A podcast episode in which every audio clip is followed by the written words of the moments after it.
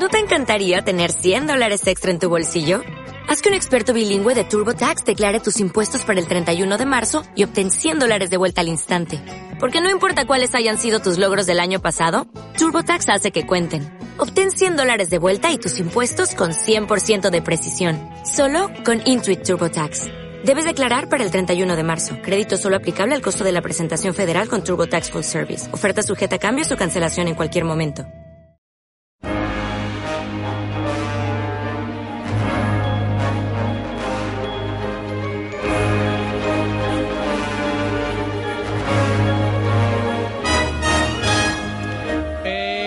Iniesta, muy buenas. Buenas tardes, Javi Nemo. Bienvenido una semana más. Muchas gracias. Guillermo Casado, Muy buenas tardes. vienes del Hombre de Acero. Sí, sí, sin duda. Soy un gran fan. Eh, Sí, sí, sí. Te- te- ¿Es tu superhéroe? No, favorito no, Hombre, ¿no? no, Tú no. tienes un superhéroe favorito definido, ¿no? Esto es como elegir a papá o a mamá, tío. Muy duro. Muy difícil. Se- pero- depende pero- de qué pa' qué. Si te tienes que ir de viaje con alguno, ¿con quién te va? Uy, pues no sé, tal vez, yo qué sé, Spiderman. Spiderman, ¿no? Es bueno con las maletas, Es tú de sabes, es la de- sabe envolver y esas cosas. El universo Marvel tiene chicas estupendas y tú te vas de viaje con Spiderman, verdad, güey. es verdad. Tío, Bueno, está tengo- casado, está casado, está casado. tío. Soy un chico casado, soy una patata casada. Dale, dale dos vueltas a eso. eh, Quique Raro, muy buenas, Quique. No, Javier, buenas tardes. Muy enfadado contigo. Mm. Camisetas de Sonic, camisetas de Superman. Y yo que traigo el pelo más Sonic que nadie. y verdad. resulta que nadie me dice nada. Es Yo verdad. soy un poco Sonic. Quique tiene, le, le digo raro, bueno, porque con cariño de la gente se lo dice, pero es que tiene el pelo azul. No sé si tiene que ver con tu mote el pelo azul. Ah, no, absolutamente para nada. ¿No? Azul pitufo. Yo soy muy azul, como el mar azul. Sí, sí, yo también. Yo siempre suelo ir de azul, ¿eh? ¿Verdad, Elena? Yo me suelo poner mucha ropa azul, tenía un coche azul. ah. Tú ibas de azul, el reloj es azul. Sí, sí, sí, sí. Suelo, suelo, el fondo probablemente sea azul del móvil. Sois demasiado azulados. Sí, bueno, y tú también vienes con camiseta azul. Hoy sí. de Sonic, porque van a hablar, entre otras cosas, de la película de Sonic, de Sega. Bueno, venga, hacerme un resumen de lo que viene hoy en ILT Juegos. Pues nada, Javi, tenemos por un lado lo que has ya comentado, ¿no? A Sonic, tenemos también un cambio necesario de nombre para una futura consola que no iba a llegar, también un poquito de anuncios sobre una periodo de prueba de ese juego que está teniendo mucho éxito a nivel de Kickstarter, ¿no? De, de Star Citizen. Más información sobre la Play 5. Lo que no podía faltar sin duda en un programa como hoy es las novedades sobre la VR, porque ha habido evento tanto de Facebook como la presentación, bueno, la pre-reserva ya del producto nuevo de Steam VR, ¿no? Steam Index, ¿no? Y por supuesto para el programa el plato fuerte, así más significativo esto de eh, el análisis de un videojuego indie, War Party, un juego de estrategia en tiempo real que he estado jugando yo y disfrutándolo. Y por supuesto, pues para rematar un poquito de comentar esto del May the Force Be With You, ¿no? El, eh, el aniversario este que se hace todos los años de Star Wars. Y por supuesto los lanzamientos. Bien, bueno, pues completito hoy que vamos a empezar, José, con eso que se ha comentado tanto en redes sociales. A la gente le gusta la, la marcha, la película de Sonic. Pues sí, pues sí, la película de Sony. Y bueno, tampoco es que sea una noticia en teoría demasiado relevante para el mundo de los videojuegos, pero no cabe duda que está dando muchísimo, muchísimo que hablar entre los aficionados, ¿no? Y es que este martes, tras una filtración inicial al principio de una foto de Jim Carrey como Eggman o Robotnik, pues llegó el tráiler de la película de Sonic por parte de Paramount Y bueno, pues que hemos visto, pues que ha dividido opiniones, absolutamente. Por un lado ha triunfado entre los más pequeños, que les gusta el estilillo que tiene la película y por otro lado pues ha decepcionado a los más viejos como nosotros que de Sony al que estamos acostumbrados y al que queremos pues le vemos bastante poquillo Bueno, entonces pues bueno a- estamos los aficionados un poquito pues eh, en, en pose de guerra ¿no? y bueno la película pues tiene se le ve en el tráiler que tiene ese toquecillo de comedia infantil así con diseños que se parecen a mí por lo menos se me retraen a los de Alvin y las ardillas de hecho hasta el Sony le da un airecillo me parece a mí ¿no? y también el toque de comedia este que tiene pues me parece similar y pues nada pues eso pues a los chavales chiquitillos pues pues les encanta ese, ese tipo de gracia y ese tipo de estilillo en, en lo que es la, la película ¿no? pero bueno nosotros pues claro pues queríamos otro Sony un diseño un poco diferente que se asemeje más a los que vemos en los videojuegos ¿A vosotros os convence? ¿El diseño? ¿Quique? ¿Sí? No, en absoluto. ¿No te gusta el Sonic? No, no. Eh, eh, Guille. Yo visualizo un señor disfrazado de Sonic. Igual lo ¿Sí? es, igual es el giro del final. Igu- Igual es el giro del final y en realidad era todo un, Yo un no. sueño de alguien, ¿no? A, a ver, yo es que tampoco. mm, A, a mí es que no me ha gustado en general la estética un poco de la peli, pero por el tráiler que he visto. Pero. Hombre, es que, que, que como quieres que hagan Sony. Lo que pasa que es que el Sony estaba tan poco definido y, y, lo- y las púas eran tan tan anchas porque era un dibujo que ahora viéndolo entre comillas de carne y hueso el muñeco no Mm, hombre raro lo íbamos a ver no Hombre, yo, si hay gente en internet que dice, esta es mi, mi reimaginación del diseño, ya se parece más a lo que vemos en los videojuegos, yo creo que ellos también lo podrían haber conseguido, ¿no? es decir, le, le veo, un, un- es un giro que está claro que es intencionado a, a cómo han representado al personaje, pero bueno, a mí personalmente pues no me gusta, ¿no? Han intentado hacerlo como más realista, ¿no? Y como en, en los vídeos de YouTube, ¿no? Sale mal, entre paréntesis, ¿no? Esto no, no sale bien. De todas maneras, yo lo que veo aquí es que, bueno, que tenemos como dos caminos, ¿no? Pues con un poquito de, de suerte, esto, esto es mi, mi opinión. Eh, pues el, el carismático erizo, la carismática mascota de Sega, pues puede ser que pase una nueva generación, porque como dice José, pues a los enanos es que el, el, el tráiler les ha encantado muchísimo. Y puede ser que si no vaya por ahí, pues se quede en una película más de la larguísima, que no las vamos a decir aquí porque son muchísimos, de la larguísima, de la muy extensísima lista de películas basadas en videojuegos que ha salido como un fracaso grande, ¿no? En el otro espectro que podemos hablar, podemos hablar de Jim Carrey, que en el tráiler pues no sale haciendo de Eggman, sino que sale haciendo pues de Jim Carrey, pues lo que se va a hacer de Jim Carrey, Jim Carrey de los 90, de la máscara, y eso se le da genial a él. No se parece pues ni en kilos, ni en la calva, ni en bigote, no, no, la, Totalmente, la total- caracterización. no. yo lo primero que vi dije no era gordo Robotnik Bueno, Era gordo, era gordo. Igual es que se deja llevar a lo largo de la película y pierde, Claro. pierde un poco la línea. Así que bueno, al final un poquito sale una caracterización un poquito más fiel al final del tráiler, que bueno, que como da un poquito de esperanza de que al final algo pase y veamos algo más parecido que nos suene. Ese bigote a mí me convencía. Sí, el del final, bueno, El bigote. eh, Sí, convencía más. El cuerpo Claro, era muy, bigote, muy, la- muy grande A lo mejor se hincha come hamburguesa durante la película y llega a los kilos. que- Sí, sí, puede, ser que tenga como una transformación. Oye, ¿y, y Sonic no se convertía como en super guerrero? ¿Se en ponía Super rubio? Sonic cuando tenga las 7 esmeraldas. Yo esperaba ver alguna, hombre, en el tráiler no, pero en el en la película espero ver alguna cosita porque es una de ya es una de las señas de identidad del personaje. Bueno, de todas maneras, ante esta decepción, y ya termino muy rápido porque yo aquí me puedo pegar todo el programa, eh, ante esta decepción yo quiero recordar Sonic Boom. Sonic Boom, no sé si os acordáis, Sonic Boom fue de hace unos años, Sonic Boom era una subfranquicia de Sonic que tenía unos diseños terribles que todos los que estamos aquí seguramente criticamos. Mi cerebro Había- hizo boom con los diseños. Había un Sonic muy largo con vendas, muy moderno. Un Knuckles un. Un Knuckles que se había chuscado un poquito. Lo de, lo de Knuckles era, era para matar al Bueno, pues, y resultó que eso da una franquicia de, de- de videojuegos que además los videojuegos eran malos porque eran un, un- uno para, para Wii U y unos pocos para un par de ellos para Nintendo 3DS y eran la jugabilidad era anti-Sonic, pero la parte buena es que eso dio una subfranquicia que era fantástica con, un, con muchísimo merchandising que salían hasta los pastelitos, los fosquitos, te salía un Sonic y tal y eso dio a una serie de Netflix que se llama Sonic Boom, que, es, que la podéis ver en Netflix, muy chula, muy muy chula y es una serie que yo recomiendo mucho que dio a su vez pues un montón de fans chiquitillos de Sonic, que es que al erizo le hace falta que rescatar un poquito de a Mario no le hace falta, pero al erizo le hace falta rescatar un poquito de, de fans. Sabia nueva, ¿no? Claro, así que, y Sonic Boom, si, incluso si sois grandes, es una serie que es verdad que es infantil, pero para los que nos gustan así la animación y tal, yo la recomiendo mucho. Sonic Boom es una serie muy buena. Bueno, y hay- hay otra cosa que decir buena de la película, o para los que no hayan visto el tráiler, y es que se ve clarito. Que le viene bien a todo el mundo que haya visto el último capítulo de Juego de Tronos y haya perdido un poco de visión, ¿sabes? Se- Verse se ve, eh, está claro. Sí, sí. Para desgracia, para, para bien y para mal. Pero puede gustar o no, pero se ve clarito. Se ve claro. Bueno, los que no les va tan clara la cosa, aquí cambiando de noticia, es al estudio Slightly Mad Studios, que bueno, que anunció este año hacia esta nueva videoconsola que iba a ser un portento, la Madbox, y bueno, eh, esta iba a ser esa consola la más potente, vamos, su ambición era jugar a 120 fotogramas por segundo, resolución 4K, vamos, una pasada de máquina. Bueno, pues esta empresa ha tenido ahora mismo un, pequeño problemilla porque, bueno, eh, eh, se han encontrado que una empresa francesa, también desarrolladora de videojuegos, les ha presentado una reclamación por la marca.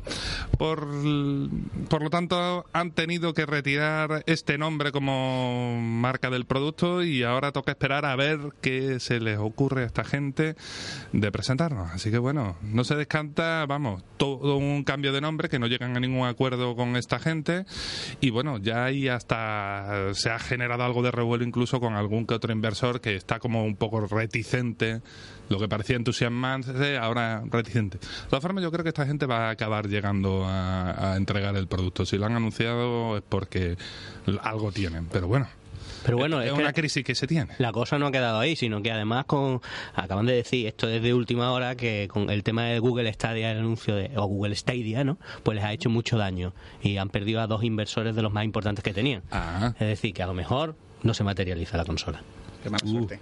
uh, Se han, venido, se han venido abajo un poquito porque lo de Stadia, mm, hombre, eh, eh, Google es un inversor demasiado importante, ¿no? Como para que vayan a pinchar. Es una competencia brutal, va a ser muy muy fuerte la entrada. Veremos en qué queda todo, porque ya como ya comentamos, Google Stadia tiene que confirmar y superar una serie de limitaciones técnicas que el resto de consolas no tienen. Es una plataforma, un servicio un tipo online, rollo Netflix y demás, pero en videojuegos, ¿no? Entonces, bueno, a ver en qué queda. La otra cosa, el aviso para la gente que tuviera curiosidad por conocer de primera mano, probarlo, catarlo, este juego, esta suerte de Kickstarter infinito que lleva ya no sé cuántos años y más de 300 millones de dólares recaudados. El juego Star Citizen mm, se pone hasta el próximo 8 de mayo eh, gratis. Es decir, me refiero que lo puedes probar durante este tiempo todo lo que quieras. Obviamente no deja de ser una alfa, informo, una alfa. La versión 3.5 ha sido la última que el último parche que tiene, que bueno, que ha añadido el- la posibilidad de crear un personaje femenino, también un nuevo planeta, el conocido como ArcCorp y bueno, también un sistema mejorado de vuelo. Solo tenéis que entrar en su web, en Robert Space Industries, buscáis Star Citizen en el Google y os sale, vamos, y allí seguir las instrucciones para, para poder mm, probar, testear, hacer de beta tester de, de este juego en su modo gratuito. Vamos, podréis pilotar hasta cinco de las múltiples naves que tiene y todas ellas, las cinco que ofrecen, son muy distintas. Va a ser muy grande Star Citizen. Y bueno, en pequeñas pildoritas acerca de la PlayStation 4, porque la semana pasada José hizo, hizo un dossier. La eh, la Zinky. ¿Qué he dicho? ¿Play 4? Sí. ¿Play 5? No, perdón, Play 5. Porque José hizo un, un dossier muy grande de la, de la PlayStation 5 la, la semana pasada. Y bueno, ahora tenemos alguna cosita más, una pildorita, un detallito.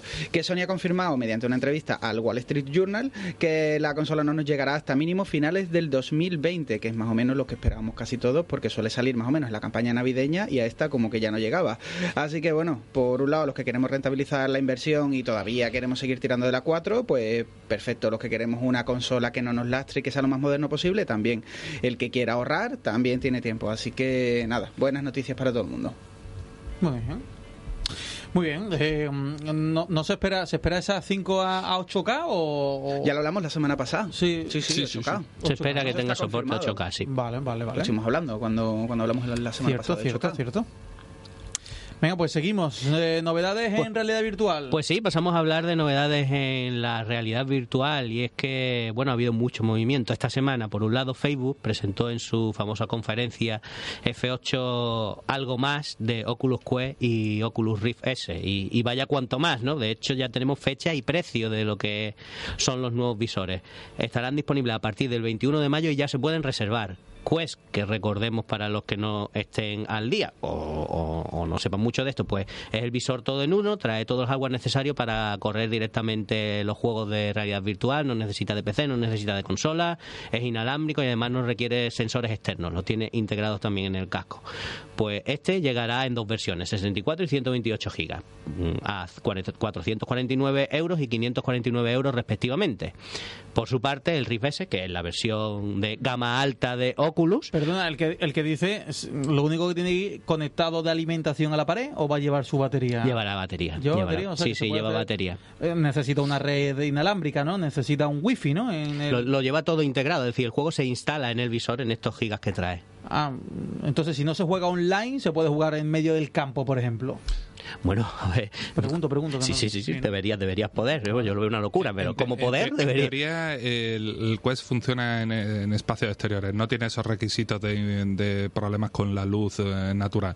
Ahora bien, eh, no deja de ser poco cómodo hacerlo al sol porque eso pega un calor y tú te vas a mover en un juego, ¿no? Ahora bien, yo no quiero, yo no quiero ser el causante de que tú te vayas al campo y te caigas por un barranco por culpa de jugar a realidad virtual. ¿sabes? Eh, no fin, a ver, las cosas hay que hacerlas con cabeza, He Javi. puesto un ejemplo, he puesto un ejemplo porque, hombre, eh, yo creo que mucha gente que hace radio virtual eh, necesita algún espacio no delimitado en su en su salón y a lo mejor tiene una casa pequeña y dice, bueno, pues me voy a un patio, me voy a una zona que no tenga, ¿no? Hombre, puede dar el espectáculo, también te lo digo, ¿sabes? Que no ahí verte Lo bueno, lo bueno de la Oculus Quest es que es como una consola portátil, es como una 3DS o una Nintendo Switch, eh, que no la, que la- es decir, no necesita de nada más. Te vas a cualquier lado con eso y lo usas. Digamos que los, los que ya lo han probado, que ya hay afortunados que han tenido acceso a las Oculus Quest, las sensaciones son estupendas. Es decir, es un- va a acercar el mundo de la realidad virtual a mucha gente que hasta ahora pues les quedaba larga, ¿no? Eh, claro, es que simplifica mucho todo el proceso de usar la realidad virtual. Te pones tu casco y funciona, y punto. A- además, pues tendrá un catálogo bastante grande de salida, más de 50 juegos y, y los que se esperan, ¿no? Ya pasando a, a retomar el tema de las Rift S, que son la, la sucesión de las Oculus Rift normales, es decir, la gama alta de Oculus, que estas que sí necesitan ir conectadas al PC, pues bueno, pues también sabemos que llegarán por 449 euros. Y ahí no queda la cosa. Esto es la parte de Oculus. Pero es que además Valve ha anunciado también oficialmente eh, su producto Valve Index, que llegará el 28 de junio y se presenta además como uno de los visores más importantes y más potentes del mercado. De hecho, es más potente en muchas de las cosas. No en todas, pero en la mayoría sí que lo son. ¿Y qué es lo que pasa cuando sacas algo muy potente? Pues que también suele ser muy caro, ¿no? Entonces, pues efectivamente, será muy caro. 1.079 euros el kit completo con todo lo necesario. Los mandos, los sensores externos, etc, etc. Es decir, un pico, un pico. ¿Qué es lo que pasa? Que ellos ha- han cogido y han soltado la perlita de decir, también entendemos un juego insignia para este visor de realidad virtual. Half-Life VR... ¿Mm? En este ¿Quién sabe? A ver si a ver si se confirma. En este momento, sin duda, esta va a ser el tope de gama de, de todo lo que hay de VR. Es decir, el mejor visor que va a haber en el mercado va a ser este. Y si sacan un Half-Life VR, por muy caro que sea, el visor se va a vender. Hay gente que, pues sí, porque por, por ejemplo el HTC Vive Pro ah, se ha vendido muy bien a pesar de ser tremendamente caro y de tremendamente desproporcionado el precio. Este parece que merece más la pena. Lo que queda claro es que no es una moda pasajera, que la VR ha venido para quedarse. Yo lo, lo veo cada vez que salen más gafas, lo veo cada vez más claro. Y si se atreven a lanzar un producto de este precio es que hay mercado que está dispuesto a pagarlo. Desde luego. Un, pa- un pa- un par de preguntas. eh, ¿Son, muy- difi- son difíciles, Javi? Pues puede ser que sí, ¿eh? puede ser que sí. Eh, si alguien tiene eh, dioptrías, por ejemplo, tiene miopía, ¿se tiene que poner las gafas para jugar en el VR? Sí. Sí. ¿Mm? Sí, Porque yo, por ejemplo, no veo bien de lejos, pero claro, la pantalla la tengo a, una, a, a menos de una palma de la. De la Todos los visores están puestos para que tú te andes con tus gafas normales. Te comento, en general eh, no tienen problema para usarlo los que tienen hipermetropía. Los que tienen de cerca. astigma- exactamente, los que tienen astigmatismo o miopía, que es de lejos, eso sí te tienen que usar la- las gafas sin duda. Me gustaría hablar con un óptico y que me explique por qué, porque si yo si yo lo veo a dos dedos de, mi- de mis ojos, No. relativamente lo estoy viendo de cerca, ¿no? Es por la, la manera en la que propaga la luz y las lentes que usa y demás. Es, eh, eso básicamente simula como si fuera la vida real y claro, eh, hay, hay un características ópticas que, que, que es otro rollo, vamos. No es, la- no es como si te pusieras delante de la tele a dos centímetros. Ah, pero- eso te, eh, Pero te voy a dar una información interesante antes de que nos hagan la siguiente pregunta, seguramente maligna, que, es- que es que es que esta nueva generación de visores VR está muy bien pensada para que las personas que necesitáis gafas y sin necesidad de lentillas, pues las podáis po- las podáis usar y sean mucho más cómodas. Las gafas no te van a topar tanto con lo que es el visor. caben bien Sí, dentro. sí, bien, bien.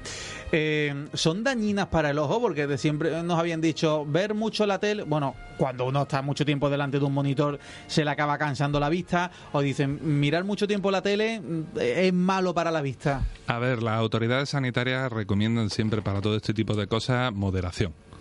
Y eso es así. La cuestión es que no, no, no tiene, no tiene secuela. Se- eh, lo que pasa que no sé, mm, no- nadie se moja mucho sobre esas cuestiones de limitarlo tanto, pero dicen, oye, cada horita media, hora, hora y media descansa de VR. Ya sabemos que la gente la gente juega sesiones maratonas de juego de 8 horas y más y en la VR pasa lo mismo, pero la recomendación siempre es moderación, siempre. Ay, ¿te acuerdas, Willy, cuando tú jugabas sesiones maratonianas de 8 horas? Eso, ¿Eh, eso ya, no, exi- eso ya no no existe. se puede, desde, no que, desde que hay un niño en esa casa. Oye, la última, porque ha dicho Quique que lo de la gafas VR ha venido para quedarse. Eh, en tu opinión, ¿viene para quedarse como las conocemos ahora? Gafas, auriculares, evadirte de la realidad un poco y, y jugar con tu mando en las manos? ¿O lo que vemos de las películas de ciencia ficción, de guantes, de botas y, y de ser tú un poco el protagonista? Es decir, una inmersión mayor, o que tú mueves tus manos y, y las manos del jugador también se están moviendo y tal. Yo a priori no lo, no lo cuento. Yo creo que la, el, bueno, eh, hay mucho recorrido, pero yo creo que lo interesante de momento es quitar los cables, que siempre es un poquito, y hacerlo un poquito más barato a nivel usuario. Y luego ya más adelante pues ya se esa tecnología de zapatos, de, de guantes y cosas de esas no, se contar- está llevando no mucho. ¿no? con ello. Vale. Momento- Con, con los mandos sí se está evolucionando, ¿eh? Lo de la, la parte de lo que es ya re- Sí, pero no trasladar, guantes, ¿no? Mandos lo de andar. Mandos es- como estos de gatillitos, que ya hemos probado algunos ya en... Y por ejemplo, los mandos estos de Valve Index eh, son mandos que detectan perfectamente los dedos que tiene y entonces tienen simulación completa de cada dedo. Entonces tú puedes hacer los gestos típicos de hacer el símbolo de la victoria, Claro, señalar. tienes unos guantes, ¿no? No, no son No, no, guantes, es es un mando. mando. Es un mando, lo que pasa que tiene como un sensores de contacto y también generan como una un campo eléctrico que se ve alterado por tu por tu mano allí dentro. Especiales. Entonces detecta, detecta eso. Vale, venga, pues seguimos. Pues seguimos porque eh, Donna Burke juega con nuestros sentimientos. Donna Burke es la cantante que ha sido durante mucho tiempo ligada a la franquicia de Metal Gear y está usando Twitter para decirnos que está trabajando en un proyecto secreto, con lo cual estamos ahí todos medio... Y encima parafrasea citas de la conocida saga, como el Keep You Waiting y cosas así. Así que como nadie apuesta por un nuevo juego, pero estamos todos mirando que algo tienen entre manos, tendremos que esperar, igual que le ha pasado a los señores de Airward Gym, que nos dicen que van a tener eh, de aquí al año que viene siguiente un juego nuevo eh, programado por el equipo original. O sea que de momento no sabemos nada, pero los que somos muy fan estamos muy esperando y muy expectantes. Sí, sí, sí, sí. Tomita Yarico ha soltado la pildorita y la verdad es que hay mucha expectación al respecto. Así que groupie, ¿no? Era Si así. os preguntáis cómo es la música en el podcast, al final siempre cerramos con música de Airward Gym. Genial. Y bueno, para cerrar así la sección de noticias vamos a, a contar lo que es para nosotros la chorrada de la semana. Y es que hay locura en los escenarios personalizados de Super Smash Bros. Ultimate. Y es que Nintendo incluyó en la última actualización la posibilidad de crear escenarios personalizados en el juego. ¿Y qué es lo que los jugadores más han creado en los escenarios personalizados? ¿Qué es lo que tiene, tiene, tiene nombres mil, Javi? ¿Qué es lo que, qué es lo que crearíamos todos si ahora nos un boli? Vale, ¿qué- ¿qué dibujábamos en el cole, no? Claro, claro, Instituto de la exacto, carrera, ¿no? ¿qué- Pues eso que tiene nombre mil, que he dicho de buena manera es el miembro viril, ¿no? Pues hay un montón de escenarios ahora de esta forma y, y pues trae el, trae el loco a- al equipo de Nintendo intentando pues pues filtrar y borrar este, Ah, ¿los este contenido, sí, sí, sí. Intentan pues pues, pues darles un toque de atención y quitarlos también. porque no es la idea, no es la claro, idea. claro, no es la idea, no es la idea. Sí, pero pero- bueno, el ser humano es así. Si esta gente hubiera preguntado a los del juego de Lego, se habrían enterado de que esto era un problema muy gordo. Ya pasaba eso, ¿no? Sí, sí, sí. Bueno, muy gordo según el caso, no, ¿eh? también hay que no. decirlo, ¿o no? Depende de lo que quieran, ¿no? O problemilla. Exacto. Bueno, eh, hasta aquí el abardado de un poco de actualidad, de noticias. Nos metemos en algunos análisis más en profundidad. Hoy nos habla Guille del World Party. Un juego indie. Esto es casi una tónica nuestra, ¿no? Parece que pasamos de los AAA y nos dedicamos a analizar juegos indie. Y hoy vamos a hacer la review de The War Party, un juego hecho con mucho amor a un género muy concreto, el de la estrategia en tiempo real, o conocido con la sigla en inglés RTS. Y viene de la mano de los estudios belgas War Cave que se estrena con, con este título, y Crazy Monkey Studios, que llevan ya dando guerra en móviles y un poquito también en Steam eh, desde hace unos ocho años. Bueno, pues Warcave es lo que sería un exponente de un juego mm, de corte muy clásico dentro de la estrategia en tiempo real, es decir, la mecánica de construir una base, luego amasar un ejército y por último, pues aniquilar al enemigo. Te vas para la base enemiga con todo tu ejército, tu bola de destrucción y allá que ah, ganas el mapa, ¿no? Eh, este indie pues homenajea a todos los clásicos del género, vamos, cualquiera que haya jugado a esto va a reconocer muchos elementos en el mismo, pero del, eh, del que toma prestado mm, la mayor parte de sus elementos, del que cosecha con más claridad, es sin duda el, el exitazo este que fue de Blizzard, el Warcraft 3. Y es que, bueno, artísticamente, cualquiera que vea una foto del, del War Party, mm, ya el nombre encima empieza por War, ¿no? Eh, eh, sin disimulo, ¿no? Verá que artísticamente tiene un estilo que bien casaría en el universo de Blizzard. Y es una estética, pues eso, cartoon, súper efectista y de colores muy vivos. Un diseño que, que parece muy desenfadado, ¿no? Pues no os engañéis con esos gráficos, con esa estética. Es decir, será desenfadado, pero el juego es estrategia seria. Seria. Ah, si os lo tomáis a la ligerita, vais a fracasar. Os van a dar bien para el pelo. Como me ha pasado a mí. Vamos, que tiene una dificultad. Te han dado, ¿no?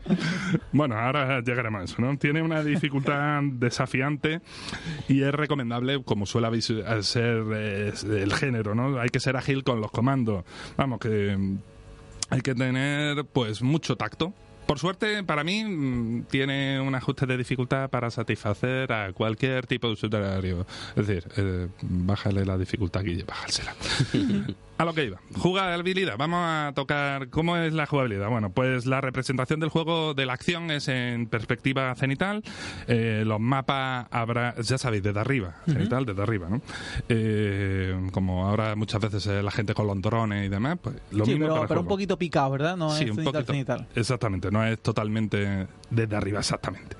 Bueno, los mapas habrá que ir explorándolos mm, eh, con nuestras unidades, tendremos que ir moviéndolas para ir descubriéndolos, porque aparece todo cubierto por lo que se conoce en el género como la sombra de guerra, esta especie de niebla que te impide ver lo que hay hasta que tú no mueves una tropa allí, ¿no?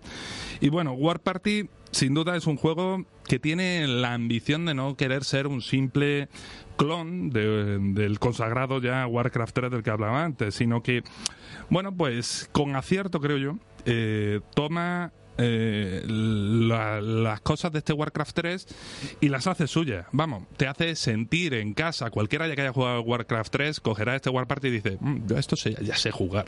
¿no? Y bueno, es que el control es el que conocemos, este de point and click, eh, de señalar con el cursor, mm, seleccionar una unidad y darle instrucciones. Vamos, es lo que tenemos mucha costumbre. Las unidades, pues cada una tiene, cuando tú seleccionas una unidad, cada una tiene mm, sus acciones posibles. No todas las unidades sirven para lo mismo. Por ejemplo, tienes los recolectores, cuya utilidad pues sería eh, obtener provisiones de comida y cristales, que bueno, que, que lo que necesitamos son los recursos que necesitamos para bueno construir edificios o nuevas unidades o tropas. Después tenemos también los guerreros, ¿no? Que, de, de varios tipos, desde cuerpo a cuerpo, a distancia, y los más espectaculares. Esto es el, este es el detallito, los dinosaurios. El juego tiene dinosaurios. A veces los dinosaurios eh, serán nuestros aliados con un jinete como el que cabalga un caballo, pero con Como un en dinosaurio, Avatar. como en Avatar, rollo Avatar, y en otros será directamente el dinosaurio todo grandote, un aliado tuyo. Esto a mí me gusta, a mí me gusta y el diseño es muy chulo. Me gusta mucho eso. Bueno, pues eh, la mecánica, ¿no? Eh, la partida podremos llegar a tener estos grandes dinosaurios, ¿no? Los tiranosaurios y demás. Y todo se maneja, pues como digo, como lo que hemos conocido siempre, ¿no? Eh, de verdad, esto es un terreno para cualquiera que juegue en la estrategia real que se va a sentir en casa. Eh, ya sabéis, hacer selección con el ratón y, atajos de teclado. Porque el juego de la acción será demandante. Ya hablaba antes de la dificultad. Pues una manera de compensar ese pico de dificultad es aprender a usar los atajos de teclado. Y es que será muy, muy, muy, muy, muy recomendable. y creo que me he quedado corto de muy recomendable. Cualquiera, eh, de verdad, un juego de estrategia en tiempo real debe, debes de aprender a usar los atajos de teclado. Tienes que ser muy ágil. Y el juego este lo requiere. Por Porque, suerte. porque, perdona, juegas con teclado, no con mando, ¿no? Bueno, juegas con. eh, en el caso de la versión que yo he jugado, que es la de PC, he jugado con ratón y teclado. Eh, este juego también sale para Xbox One, para PlayStation 4 y para Switch. Este juego también se puede jugar con mando. No he tenido la experiencia de probarlo, pero eh, ya tengo pruebas de que este tipo de juegos hay pocos, pero más de uno de ellos está bien implementado este tipo de, de soluciones. A pesar de que uno dijera, oye, con en otros juegos de género, cuando se pasa a la consola, los atajos de teclado pues, se convierten en atajos de botones. El R2 más el L2, quiero decir, cositas siempre hay. No. Hay Sí, tienes que empezar a poner ahí tus manos de forma extraña, a ver cómo... Bueno, pues el juego nos propone varios modos de juego, ¿no? Por un lado, el típico de partida en solitario, donde podremos jugar una campaña que tiene historia, vamos, en la que nos cuenta el- un conflicto de tres tribus, y también tenemos un modo supervivencia que tiene ranking online y partidas también, tú solitaria, contra la inteligencia artificial. Y por otro lado, pues tiene el modo multijugador, donde tenemos partidas en mapa cerrado, cooperativos contra la IA, y también el versus, que es como el aliciente que muchos jugadores están jugando ahora mismo. Las partidas serán en la versión de PC de hasta 6 jugadores, y en las versiones de consola estará limitado a 4 jugadores. Nada raro tampoco. Lo- ¿Los género. mezcla entre ellos? No, ¿no? Sí, sí, sí. Ah, es sí, decir, te permite jugar con distintas razas, eh, entonces te permite No, te, te mezcla los que juegan desde el PC con los que te juegan con la consola? No, no, en principio este juego no mezcla, hace la separación habitual esta que estamos tan acostumbrados todos, cada uno en su casita. Bien. Bueno, sobre la campaña, voy a contar un poquito de la campaña porque la historia, esto tiene historia, este juego tiene historia, aparte de dinosaurios tiene historia. Eh, la campaña está dividida en los típicos tres actos que podemos jugar en el orden que queramos, así que si una no nos está gustando mucho podemos saltar a otra como nos plazca, hasta bueno, dejar a, a mitad de desarrollo una campaña y decir me voy con las de otro. Cada campaña tendrá un protagonista, así, vamos, eh, hay tres, tres tribus, pues eh, tres protagonistas. Por un lado están los salvajes, que te- eh, después los necromas y después los vitaras. Sería cada una, pues, con sus peculiaridades su- y el jefe, un jefe característico, que bueno, en el caso de los salvajes sería Mika, en el caso de los necromas, el sabio, y en el caso de los vitaras, eh, el nigromante. En resumen, eh, eh, no, creo que me he equivocado. En los necromas es el nigromante y en los vitara el sabio, perdón.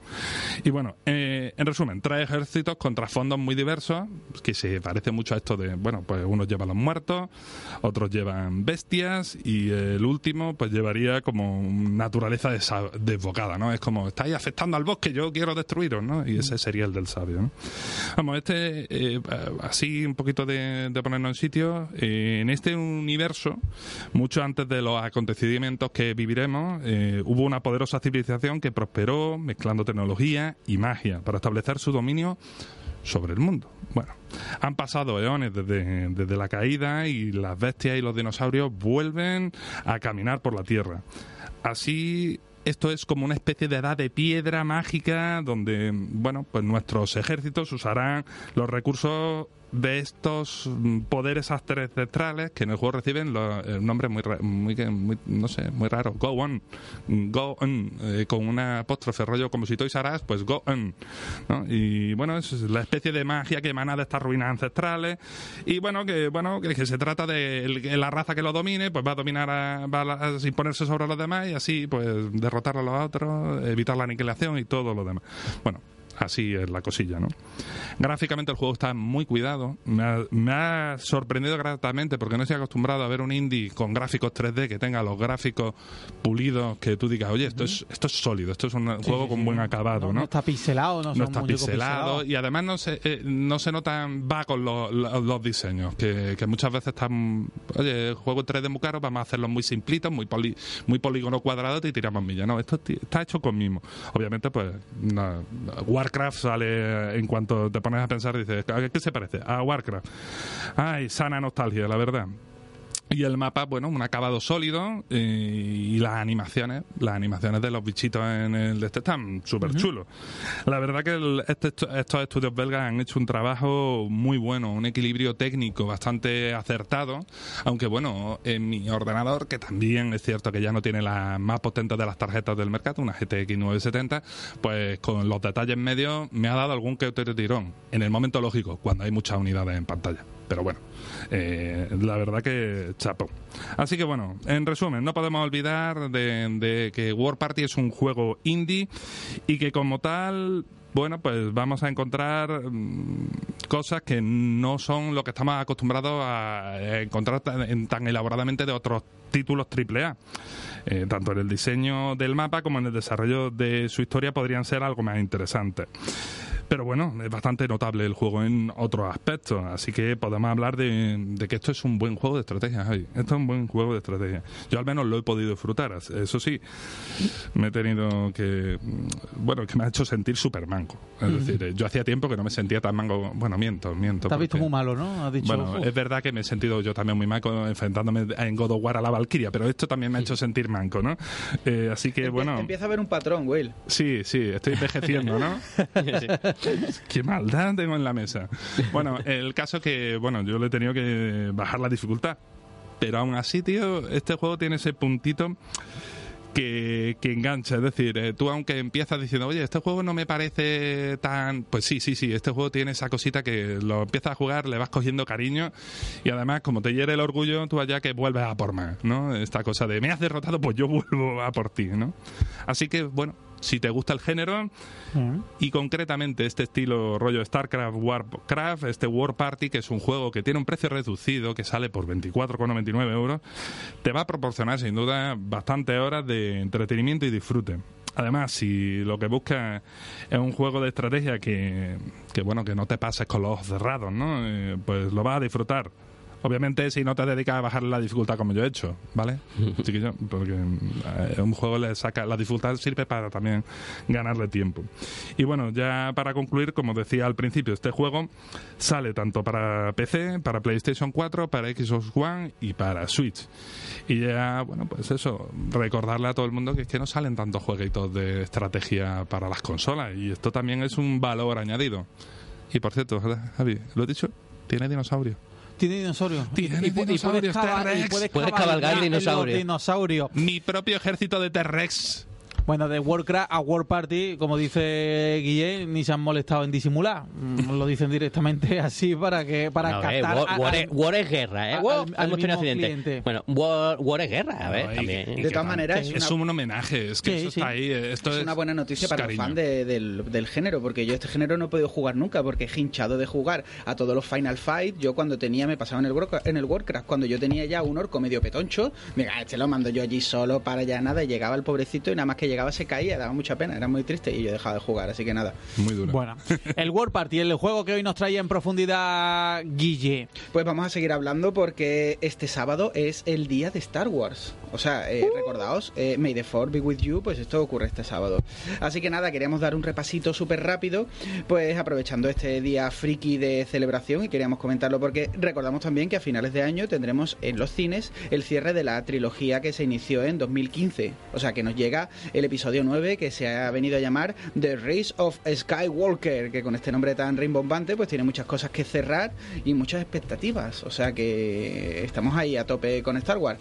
Pero esto es en el cine, ¿qué nos depara Star Wars en el mundo de los videojuegos? Pues sobre todo dos lanzamientos que bueno que, están un poco pospuestos pero mm, son los dos muy importantes. Vamos a empezar con Star Wars Jedi Fallen Order que es bueno el juego ya creo que hemos hablado aquí alguna vez. Es el juego de Respawn Entertainment que es bueno un juego de acción de aventura así de una sola persona monojugador eh, sin online y que se espera para finales de este año. El tráiler nos lo presentaron hace como un par de semanitas creo en el, en el marco de la, de la Chicago Celebration Day que tenía que ver con tú sabes el la celebración de Star Wars.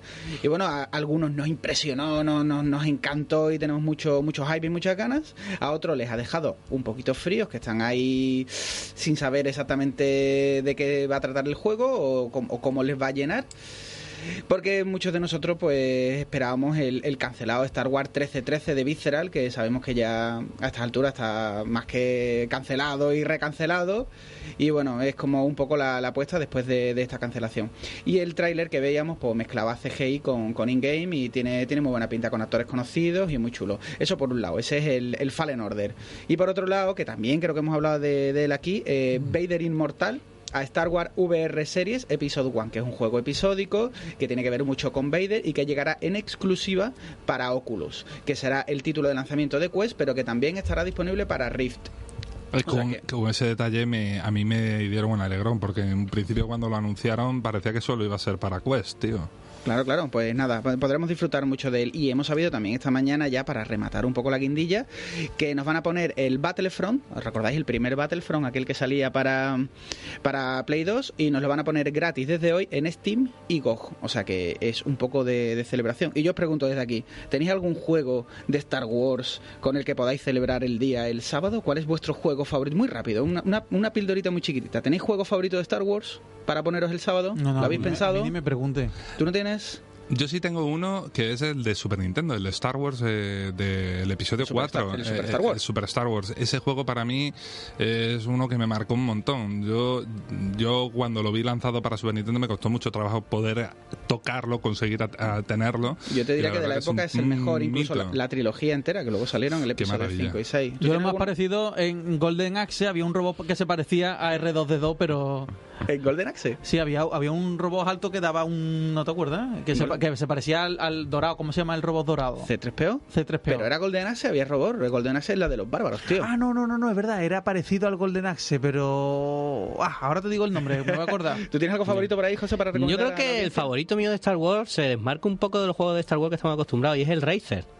Este juego Uf, de carreras que Racer. salió. Sí, sí, sí. Me, me gustó mucho ese juego, lo Había un disfruté par de ellos. Uno... Claro, el segundo me pareció horroroso, pero Sí. el primero, el original, la verdad es que lo disfruté muchísimo, me gustó mucho y me parecía bastante original. Yo qué sé, lo vi como un wipeout de Star Wars, eh, me encantó, ¿sabes? Era muy chulo, era muy chulo. Yo creo que mi juego favorito es el Force Unleashed, que aquí se llama el poder de la fuerza, que es lo que, que- que- que es bueno porque es lo que tiene de un juego que a mí me gusta. Es esto, monojugador, ir para adelante, dar piñas como panes y resolverlo tú solo todo. A mí me gusta mucho ese.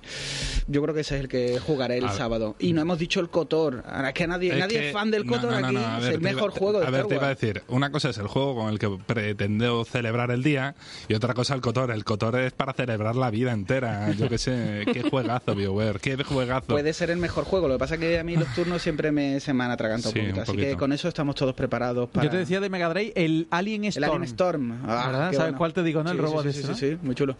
Así que nada, con esto yo creo que tenemos todos de sobra para celebrar como debido el Star Wars Day este sábado. Salir a vuestras calles, tomad las calles, chiquillos. Reivindicar el friki que lleváis dentro. Claro. Todos lo hacemos los vuestros días. sables láser. ¿Seguro que queremos ir por ahí? ¿Seguro que queremos ir por ahí, Ah, José? ah, hay una asociación aquí en Sevilla que se llama Olo Red, Olo Red, Claro. correcto. que homenajea, ¿no? Y se disfrazan y hacen homenaje muy chulas. Sí, sí, Más de un amigo y coleguilla tenemos metido en esa asociación. sí, sí. Claro que sí. Sí. Bien, bien, bien. Bueno, pues hasta aquí el, el recuerdo que nos traía aquí que de ese aniversario de mm, eh, la Guerra de la Galaxia. Eh, vamos con los lanzamientos, ¿no? Pues sí, vamos a empezar con los lanzamientos. Javi, si te parece bien, vamos a empezar hablando de Black Paradox, que sale voy, a- te hoy. voy a interrumpir para decirte que como la semana que viene no venimos, vamos a dar dos semanitas. Ujú. Bien. Así que eh, aquí hay tarea. Sí, sí, vamos. 10 o 15 días de lanzamientos. Así Sí. que venga, vamos a dar dos Sabes que normalmente vamos de jueves a jueves y ahora ya vamos a ir de jueves a dos jueves, adentro de dos No. Porque jueves. la semana que viene posiblemente no estemos para venir. Qué pasada. Entonces vamos a empezar comentando este Black Paradox que sale hoy jueves 2 en PC y mañana en Xbox One, Switch, PlayStation 4, ¿no? Es un indie de estética pixelada, shooting up y con toques roguelite. Eh, un juego que, ojo al dato, manejamos a un DeLorean en el espacio. El DeLorean eh, hace de nave espacial nuestra que va disparando, ¿no? Entonces, pues como tal, pues lo podemos tunear y cambiar pues la- las distintas armas, ¿no? Eh, el DeLorean que eh, se llama Black Paradox, como el título del juego, ¿no? Eh, nos llega de manos del estudio italiano Fantástico Studio, en PC sale del anteso- de acceso anticipado que estaba antes y a las consolas pues llega como título recién llegado, ¿no? Eh, se incluye en el lanzamiento además un modo cooperativo para dos jugadores. Bien. El Black Paradox sale eh, hoy mismo en todas las plataformas Hoy en. PC, eh, nada, en consola. Bien. Y otro titulito más, para hoy también, el Giga Wrecker. Es un juego que sale para Xbox One y Switch. Y el pasado martes 30 ya salió para PlayStation 4, ¿no? Eh, es un título de acción, lucha y plataformas que viene desarrollado por el estudio Game Freak.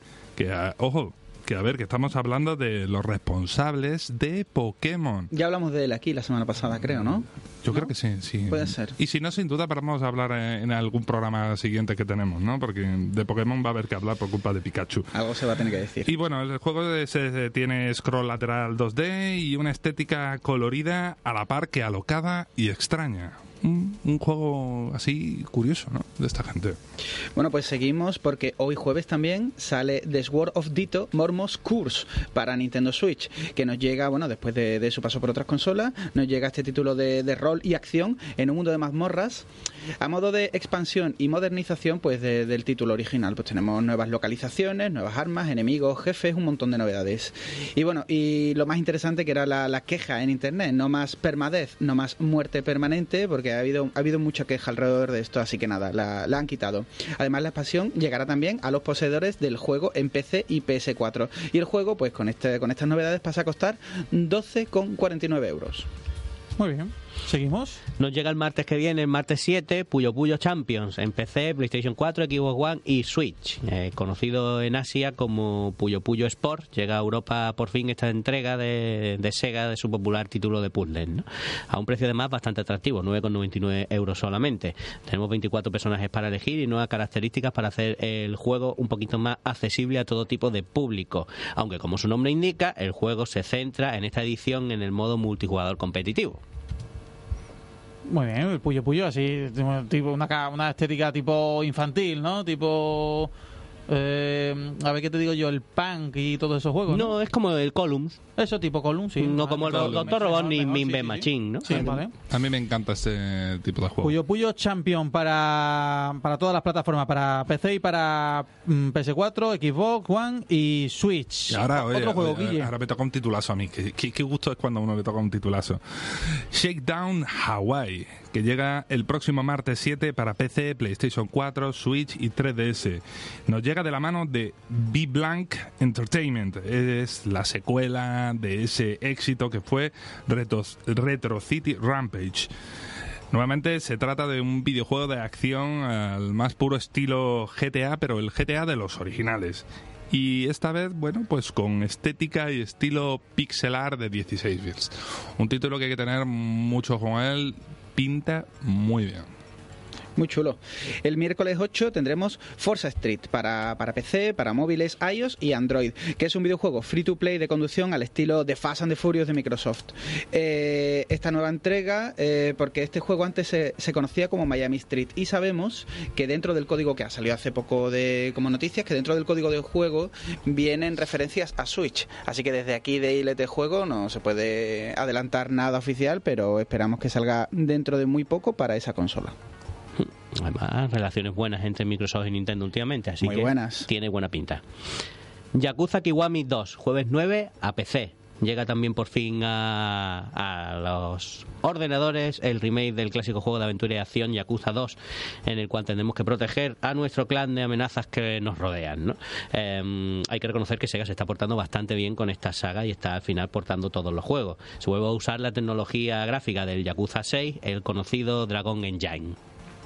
Que además este es un juego bastante chulo. No sé si alguna vez alguno de aquí habéis jugado algún Yakuza. Sí, sí, sí. Pues Debemos decir el problema de siempre de todos los Yakuza, que no vienen en castellano. correcto.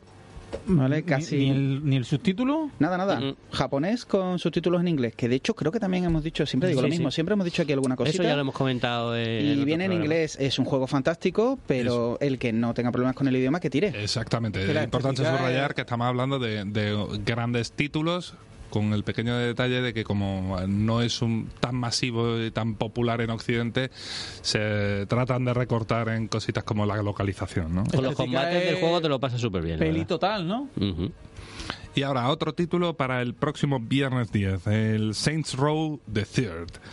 Esta vez llega para Switch el tercer episodio de esta saga de acción mm, sandbox, ¿no? Y, muchas, muchas, muchas locuras desarrolladas por Volition, ¿no? Eh, eh, para el que nunca lo haya probado, le comentamos como curiosidad que respecto a otros juegos de este tipo, la ciudad está desbloqueada al completo desde el inicio. Vamos, aunque en el mapa no, no te aparezca eh, el sitio, ¿no? Tú te puedes mover y en cuanto llegas a un sitio, pues ala, ya lo tienes ahí de- a, la vista para ti. Libertad a tope y gamberrada, puf, total. Yo le di mucho al Saint Row el 4, le di muchísimo y no voy, tiene muchas referencias sexuales, pero también tiene muchas referencias fílmicas y hay un momento donde prácticamente juegas como si fueras Neo. Yo me, lo pasé mucho, muy bien con el Saint Row, lo recomendamos Cine de, mucho. cine de acción hongkonés, hay de todo ahí metido. Sí, sí, sí, sí, sí, hay, hay, hay, Y- hay y, un barbaridades. po- y un poco Rambo también cuando está en la sí. ciudad disparando bazooka a todos Por lados. ¿no? mezclar que no quede. Hay de todo, hay de todo, lo recomendamos mucho. Muchísimo. Y nos vamos al martes 14 con lo que debería de ser el lanzamiento gordo con permiso de- de- del juego que va a decir ahora José, porque el martes 14 nos llega a Plague Tale Innocence para PC, para PlayStation 4 y para Xbox One. Este juego, que es un nada de indie, es un triple A y es un juego que, tiene muy buena pinta, está desarrollado por Asobo Studio y publicado por Focus Home Interactive, compañía Galas. Y nos llega este videojuego pues de acción y aventuras y rompecabezas en el que dos hermanos, Amicia y Hugo, deben sobrevivir a la Francia del 1349 asolado por la guerra y por la peste y acosados por la Inquisición. Un juego que tiene una pinta muy muy muy muy chula y que yo espero darle cuando pueda. Madre mía, qué juegazo. No sé si es demasiado fuerte porque es que me ha costado encontrar un enlace que me deje ver el vídeo. Me, me hacía registrarme en todo sitio para decir que era mayor de edad. ¿Por Es- violencia? eh, bueno, es que es un poco es difícil, ya te digo. Es la guerra, es la desolación, es la peste. Hay gente pasándolo muy mal. eh, es complicado, es complicado. Eh, no es para niños, desde luego. Un poco tipo Terminator también. el- la parte esta que es chulo. Es una ¿eh? temática adulta y bueno, esto de la posguerra, todo desolado, todo muy chulo. Va la prota con una niña por ahí de la mano. Son dos hermanos, lo hemos dicho. Ah. Así Sí, sí, que son dos hermanos, chi- muy chicos, muy chicos. Son veo huérfanos y bueno, la historia es que tampoco podemos meternos demasiado, Vale. pero la historia va por ahí. Es, es un grupo de huérfanos enfrentados a, unas fuerzas del mal en, en un rollo de salón eh, que se unen a otros huérfanos. Y por ahí podemos ir tirando. Muy chulo este. ¿eh? ¿Y con qué acabamos, Y José? bueno, para cerrar ya, pues vamos a hacerlo con el, lo que nosotros consideramos el lanzamiento más importante de estas dos semanas, que eh, llega el martes 14 para PC, PlayStation 4 y Xbox One, y es Rage 2. Eh, secuela del juegazo FPS Rage de 2011 que desarrolló id Software y que publicó Bethesda. Eh, para mí un gran infravalorado de su época, y, pero que nos ha dejado ni más ni menos que ocho añitos con ganas de la secuela porque tenía al final un cliffhanger bastante curioso que no vamos a. Cliffhanger jamás- eh, vamos, corte a negro directo y créditos, tío. ¿Qué ves? cliffhanger horrible, ¿sabes? Que, que plan te querías cortar un poco las venas, ¿no? Pero y, qué juego. Uf, y un gran juego. Eh, el caso es que en esta secuela, pues el desarrollo también es conjunto con Avalanche Studio. Y en esta nueva entrega del FPS, pues asumimos el papel de Walker, que para explorar un mundo abierto, pues poca- post-apocalíptico, que tanto nos gusta, ¿no? El gameplay, digamos que es una especie de mezcla entre el Titanfall 2 y el Doom. Es decir, poca broma, lo que estamos hablando. Dos juegazos. Podremos activar también lo que ellos han llamado el modo overdrive, en el cual maximizaremos la potencia de fuego y a, su vez las recompensas que obtendremos, ¿no? Y otra novedad importante es que también podremos usar vehículos inclusive para combatir. Que bueno, que en un juego de este tipo FPS pues no deja de ser peculiar. Los tenemos, lógicamente. Y sin, ir más lejos, mm, uno de nuestros preferidos, que es el Halo, ¿no? Pero no deja de ser extraño. Y bueno, así que se espera mucho de este juego, entre otras cosas, porque siempre se espera mucho de id Software y de sus juegos. Muy bien, pues con este último lanzamiento finalizamos aquí esta sección de ILT Juegos. Podréis escuchar ya a la carta el programa en la página web oficial del Sevilla y los próximos días. eh, también en las diferentes plataformas de podcast que tienen ILT Juegos y que podéis seguirle en redes sociales ILT Juegos en todas ellas para enteraros de noticias y última hora. Y recordamos además que tenemos un concursito en marcha para llevarse el libro de la historia de Atari Video Computer System. Es decir, el que quiera tener posibilidad de obtener este librito, pues que nos siga en Twitter y retuitee el tweet del concurso. Muy bien. Pues ponemos el punto final. José, Quique y Guille. Nos vemos después de feria. Gracias. Muchas gracias. A vosotros.